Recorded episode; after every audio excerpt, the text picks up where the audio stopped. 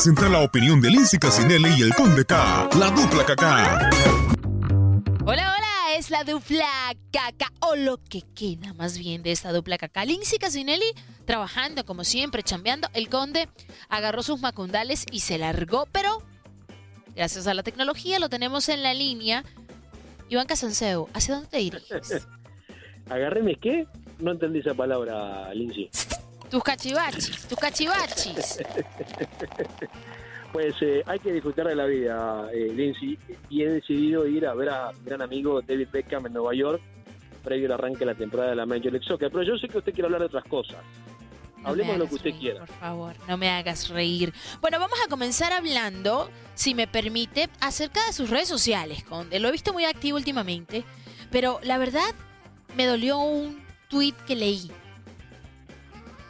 ¿Me ¿Cuál de- dolió? de todos? Bueno.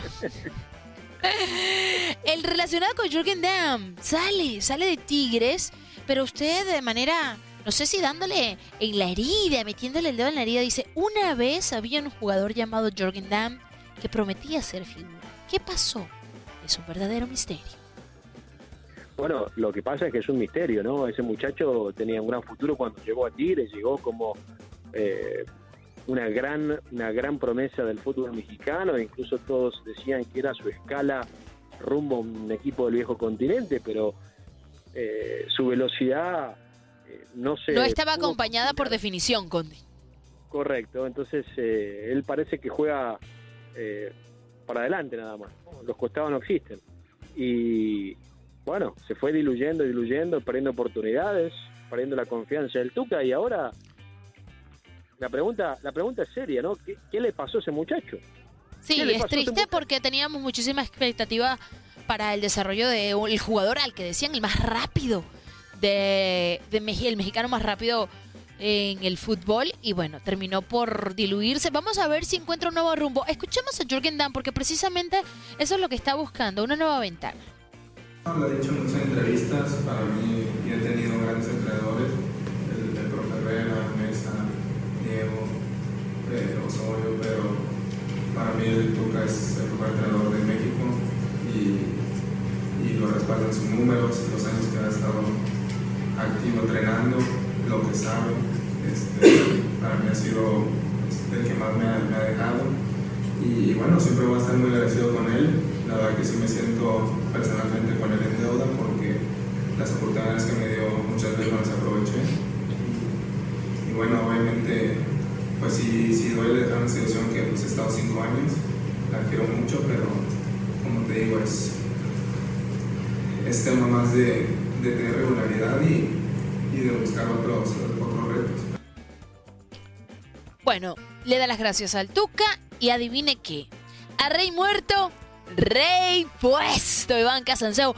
Y es que eso de que, mi amor, lo nuestro terminó, fuiste la mejor persona que me pude encontrar, pero hay algo que no funciona. Eso no existe, Conde, eso no existe. Hay que tener otra opción ya bajo la manga para poder decidir, decir adiós, para decir adiós, vida mía. Y hay reportes que vinculan a Jürgen Damm ya con la MLS. Bueno, yo lo que creo es que ahora es cada vez más difícil llegar a la, la MLS y si no estás rindiendo en la Liga Mexicana ya te ven con otros ojos. Si Condenado. últimos- Le estoy ¿Sí? diciendo que ya acabo de salir Breaking News. Bueno, eh, Breaking News dentro de lo que se puede decir. Y parece que es el Atlanta United, el equipo donde va a estar jugando Jürgen Damm por confirmar el equipo. Pero definitivamente sería otro mexicano a la MLS. Y, y yo quería decirle a usted que va en camino a, a hablar con David Beckham, quizás la máxima figura de todos los tiempos, internacional, que llegó a la MLS. Pues imagínese usted qué clase de temporada le espera a la Major League Soccer. Usted debe estar de manteles blancos. Sí, bueno, tiene un gran agente Jürgen Damm, porque me parece que hoy en día... ¡Qué malo! No, no, ¡Qué malo! ¿Está malo, queriendo pero- decir que no, que no, que no merece una oportunidad en la pero me MLS? encanta- Me encanta el hecho de que eh, venga Chicharito, que esté Alan Pulido, Jonathan Dos Santos, uno de los mejores mediocampistas de América, pero me parece que Jürgen Damm en un equipo, si fuese otro equipo, ¿no? Pero un equipo Ajá. como Atlanta United que contrata eh, lo mejor de lo mejor disponible, me parece que, que la verdad es que se sacó la lotería. Ojalá que lo aproveche, Lindsay. yo creo en las segundas o terceras oportunidades en la vida. Es un muchacho que todavía es joven, es un muchacho que tiene talento, pero seguramente necesitaría algunas lecciones, por ejemplo, no sé, de Bonito Stoichkov, de cómo uno tiene que eh, encarar al arco y patear y marcar goles, ¿no? Y marcar diferencia. Sé que Eh, va con Cristo a su lado. Mándale saludos al crack, por favor. Van juntos en el taxi, señores. Así espere, espere, de realistas somos nosotros. Sí, le voy a preguntar eh, su opinión, Aristo, de Jürgen Damm. Eh. Jürgen, eh, Aristo, ¿qué te parece Jürgen Damm? ¿Te gusta o no te gusta?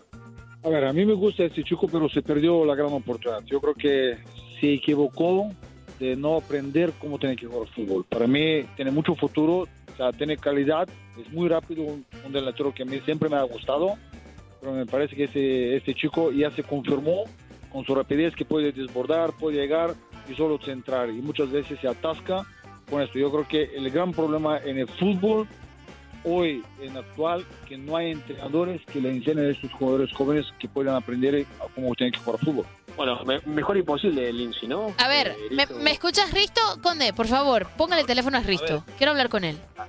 Bueno, eh, quiero hablar con usted, Lindsay Casinelli. Crack, crack, bienvenido a la dupla Cacá. No todos los días se tiene un balón de oro en el podcast de la dupla Cacá. Y bueno, no puedo dejar pasar la oportunidad de, de ese empate. Hay que hablar de ese empate entre el Barcelona y el Napoli. ¿Con sabor a victoria o con sabor a derrota para ti? Es decir, ¿el Barcelona salió victorioso a pesar del empate o quizás debe preocuparse para la vuelta? Yo estoy muy preocupado por, por la manera que está jugando hoy Barcelona. Sin duda, hoy no ha hecho un gran partido Barcelona. Se atascó con este, de- defensivamente hablando de, de jugar a Napoli. No tenía las ideas claras, con muchos toques, mucha posición de balón, pero el Napoli no tenía otro remedio que defenderse bien y contragolpear, como fue el primer gol de, de Napoli de Martins. Un grandísimo contragolpe. el- Del belga. terminó la, la jugada, ¿no? Después- Espectacular. única jugada, única jugada que Barça encontró en este camino, en este pasillo, es pase de Busquets a profundidad a- hacia medio, donde se de balón a, a Griezmann y empata partido. Es un buen resultado para Barcelona, pero ojo, Barcelona pierde dos jugadores importantes en la partida de vuelta. Sergio Busquets por sanción y también por sanción Arturo Vidal. Así que se le se complica recuperar. muchísimo. Piqué se va a recuperar porque faltando dos minutos saliendo porque ya falta partido contra Madrid, pero partido de vuelta es muy peligrosa por parte de, de Barcelona porque el Nápoles tiene jugadores que pueden desbordar y sobre todo contragolpear es factiblemente que puede tener oportunidades de marcar goles. Mertens, que está eh, viviendo un gran momento, también tiene insignia. Ahora, vamos a hablar de los técnicos. ¿Te gusta Quique Setién para el Barcelona o le ganó hoy quizás un poco la partida Gennaro Gattuso con lo que tenía disponible y lo que hizo en el terreno de juego el Napoli? Mira, Nápoles no tenía otro remedio, o sea, conociendo a Gattuso que es uh, un, un chico motivador, un chico que le gustó de jugar siempre de, de tú a tú, eh, le gusta mucha disciplina, le gusta mucho correr. En Quique Setién no tenía otro remedio de eh, eh, enfrentar este partido con, con los mismos que tiene. Entonces tampoco hay mucho muchos cambios que puedes hacer porque en la banca hay cuatro jugadores de, de la cantera, ¿no? tampoco hay mucha mucho que puedes ah, recoger para, para hacer un cambio. El Barça yo creo que hoy, eh, como siempre, el Quique Setién eh, no, no tenía la idea cómo y por dónde puede ah, atacar a, a Nápoles, porque Nápoles no salía de, de ahí, con 10 jugadores detrás del balón y esperando en contragolpe. Entonces, ahí es tú como entrenador, o tú tienes que mandar un mensaje a que Barcelona llega un poco más tarde, como 15, 20 metros más atrás, ahí en medio campo para empezar de tocar balón y de tener oportunidad para golpear. Si vas más frente, no hay espacio. Entonces Messi hoy ha perdido balones, Griezmann ha perdido balones. ¿Por qué? Porque no hay espacio. Listo, comprométete. ¿Está este Barcelona para aspirar a ser campeón de la orejona? ¿O sencillamente Eh, le queda muy lejos? Muy lejos, muy lejos. Pues muy estás de acuerdo con Messi, ni modo. Está muy lejos, está más cerca el Ah. Madrid, ¿no? No, está cerca, está- estaba cerca, estaba solo 600 kilómetros y le dejamos a marchar. Pero fíjate, Lindsay, yo soy más preocupado los últimos partidos que han jugado fuera. Barcelona ha recibido tantos goles. Fíjate, el 3-0 contra, contra, contra Roma, 3 se pega Juventus, 4-0 te pega a, a Liverpool, 4-0 te pega P- PSG. Bueno, pero ahora lo va a cerrar en casa. Por lo menos puede respirar un poco. No, no, o sea, este 1-1 le va bien. 1-1 te, te da una... Sí, pero Risto, ponte serio, va contra el Napoli, no es la Juventus, no es el PSG, el Napoli, el Napoli no está ni siquiera en los tres primeros cinco de, de la liga Los últimos italiana. siete partidos, los últimos Sí, siete partidos Sí, ha ganado, sí, si, no- si no me equivoco, ha ganado 6. Sí, Juve- vienen en una buena racha, pero es un equipo que viene limitado. Sí, y estoy de acuerdo, pero Barcelona tampoco tiene muchas cosas. ¿eh? Ah, ¿cómo no? ¿Cómo no? Risto, ¿cómo no? ¿Cómo no? Que cuando armaron el equipo al principio de la temporada traen a Griezmann, que el Pato, la Guacharaca, es un trabuco, el Barcelona, ¿quién va a poder con Griezmann, con Suárez, con, Sí, con, cosa- con Messi? sí, ¿Y ahora? Que, que eh, cantidad no es calidad. Oh, el francés ha quedado de ver. El francés ha quedado de ver. Risto, te hago una propuesta. Vamos a cambiar la dupla Kaká por la dupla El Crack y Lindsay. El Crack y Lindsay. Va a ser la próxima. Gracias. ¿Contra quién? ¿Con quién? Crack y Lindsay. O sea, tú y yo. Afuera. No puede jugar fútbol porque es con dos piernas medio cortadas. El Conde K no puede, no puede ni siquiera. Oye, el Conde K no puede ni siquiera bailar. Y, y- No, ba- y ni baila, siquiera- baila, baila, baila, baila, baila con, con, lo- con- con los árboles porque el árbol tampoco se mueve. Risto, última pregunta y te dejo ir. ¿Te Dime, ha desilusionado Antoine Griezmann? yo esperaba mucho más, mucho más esperaba de, de Antoine, es un grandísimo jugador, mucha calidad, es campeón del mundo, sabemos cómo juega Antoine. Pero no entra en el Madrid. Barcelona. No Hoy parece que sufre la camiseta. Está sufriendo. Está sufriendo. No, la camiseta es igual. Eh, necesitas poco más de gas en este cariño de entenderlo, de, de, de, proponer. Porque cualquiera no puede jugar en el Barcelona. Griezmann es un grandísimo jugador. Antoine tiene mucha calidad. Y los goles que han marcado, los pases que han dado que Messi marca goles, el- la calidad no, no se quita. Sufre por, digamos, en estos movimientos que tienes que hacer exactos para que el equipo pueda funcionar mucho mejor. Gracias, Risto. Pásame otra vez con el Condeca. Asegúrate que paguen el taxi, por favor. Ci vediamo domani, bello. Lindsay, ya, ya me di cuenta que me quiere serruchar el piso, pero ¿sabes qué? Tengo una propuesta. ¿Por qué no hacemos la tripleta? Invitamos a Risto, ¿ah? Cada vez que... Oye, no, no, no cualquiera, no cualquiera tiene un balón de oro comentando la jornada de Champions que fue de alguna pero, manera... ah, tiene, pero tiene razón Aristo, eh. el Barcelona hoy se ha convertido en Messi y 10 más. eh. ah, Y, cuando Messi da la pelota redonda se la devuelven cuadrada, ¿no? O le pegan espantoso. Hoy pasó mucho. Bueno, terminemos esta doble caca con... Hablemos de la lo que- América. Felicidades, eh, Lindsay. La. América super líder. bueno. Amo y señor del fútbol mexicano a pesar de tantas la- tantas bajas, tantos problemas internos, tantas eh, cuestiones eh, médicas, por mencionar el caso de, de Nico Castillo. ¿Sabe Así todo, las águilas Este tipo son de momentos, este Ajá. tipo de momentos por el que atraviesa el América, porque dicen, bueno, hay fans que solamente le van al equipo cuando le va bien o cuando le va mal, pero este tipo de momentos donde se supone que, te- te- que la lógica indica que no te va a ir tan bien por las ausencias, por las lesiones, por todos los altibajos que está atravesando el equipo, y que el equipo saque los resultados con la camiseta, porque realmente el América juega con la camiseta, con, con la Bueno, grandeza pero- que lo así- caracteriza. Así, se gana. Cuando no hay Exacto, más, pero así este se gana. de pero este tipo de momentos es lo que hace realmente a los equipos grandes. Más allá de los títulos, más allá de las victorias, es este tipo de situaciones. Cuando tú dices, el América Completamente es de realmente acuerdo. grande. Y el América es realmente grande.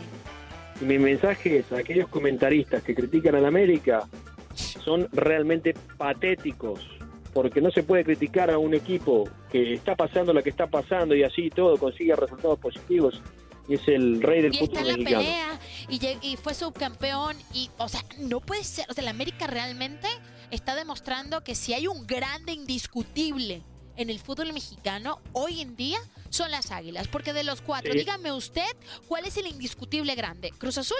No, por favor, en la No, no, tiene no, 22 hombre. años sin ganar y cuando ha ¿Sabe llegado a las finales dentro pecho del, frío. dentro del desorden con todo lo que ha pasado, con lo de Ponce, por ejemplo, lo de el patón Guzmán, donde, bueno, eh, las sanciones eh, brillan por su ausencia, lamentablemente. Creo que el América está concentrado en su trabajo, eh, sabe lo que representa y pone todo lo que puede y más para conseguir eh, ese resultado positivo que lo, que lo eleve a la primera posición. Así que me parece que no hay nada negativo que decir del América. Y claro, tiene el espíritu un poco del Piojo Herrera, ¿no? De dejarlo todo en la cancha en cada partido y creo que ese Es un matrimonio ahí, perfecto, Conde. Es un matrimonio perfecto. El piojo con América, nuestro, América con el piojo. A ver, nuestro, ah, por favor, o sea. ¿Cómo que no? ¿Cómo que no? Usted es mi, mi esposa televisiva. Ay, no, no diga eso. Tengo malos ratos, pero no malos gustos. Pero bueno, regresando al momento deportivo y, y a la situación deportiva, también hay que darle un crédito enorme. Más allá de decir de que sí es cierto, la América está hecho para el Piojo y el Piojo para la América y, y es el técnico idóneo para las Águilas, creo que el Piojo Herrera es un excelente técnico. Cuando estuvo en Cholos, hizo que Cholos brillara. Cuando está en el América, hace que el América, aunque no ganó un campeonato con Cholos, lo tenía siempre como uno de los equipos a vencer, como uno de los equipos arriba. Después, ahora con el América lo hace, lo hizo con selección mexicana. Es un técnico que yo creo que ya hay que darle todo el crédito por ser Miguel Herrera. Punto. No por ser Miguel Herrera el técnico del América. Claro, claro. No, eh, a ver, eh, la pregunta del millón es si le va a alcanzar a estas Águilas del América. Bueno, eh, Muy la verdad es que probablemente llevamos no. siete fechas. No, bueno, pues llevamos siete fechas y es el líder. Me parece que es irrelevante esa pregunta. Está muy complicado. Está complicado porque no tiene recambio el América y eh, ha tenido muchos problemas, muchas bajas, eh, cuestiones también internas, etcétera, etcétera. Pero yo insisto, me parece, ¿no? O sea, eh, a veces, a veces menos somos más. Y creo ¿Sabe que la qué? América Yo sé que los títulos hablan y que los campeonatos al final de cuentas es lo que cuenta, pero para mí, para mí, y no hablo de Lindsay periodista, la Lindsay aficionada a cualquier deporte, fútbol, béisbol, básquetbol, yo más que todo admiro el alma, el corazón, la garra, la entrega y la esencia de un equipo. Y creo que la América Claro. tiene que tener contentos a sus fans, más allá de lo que consiga, por la manera en que encara cada reto. Punto. Siendo americanista o no.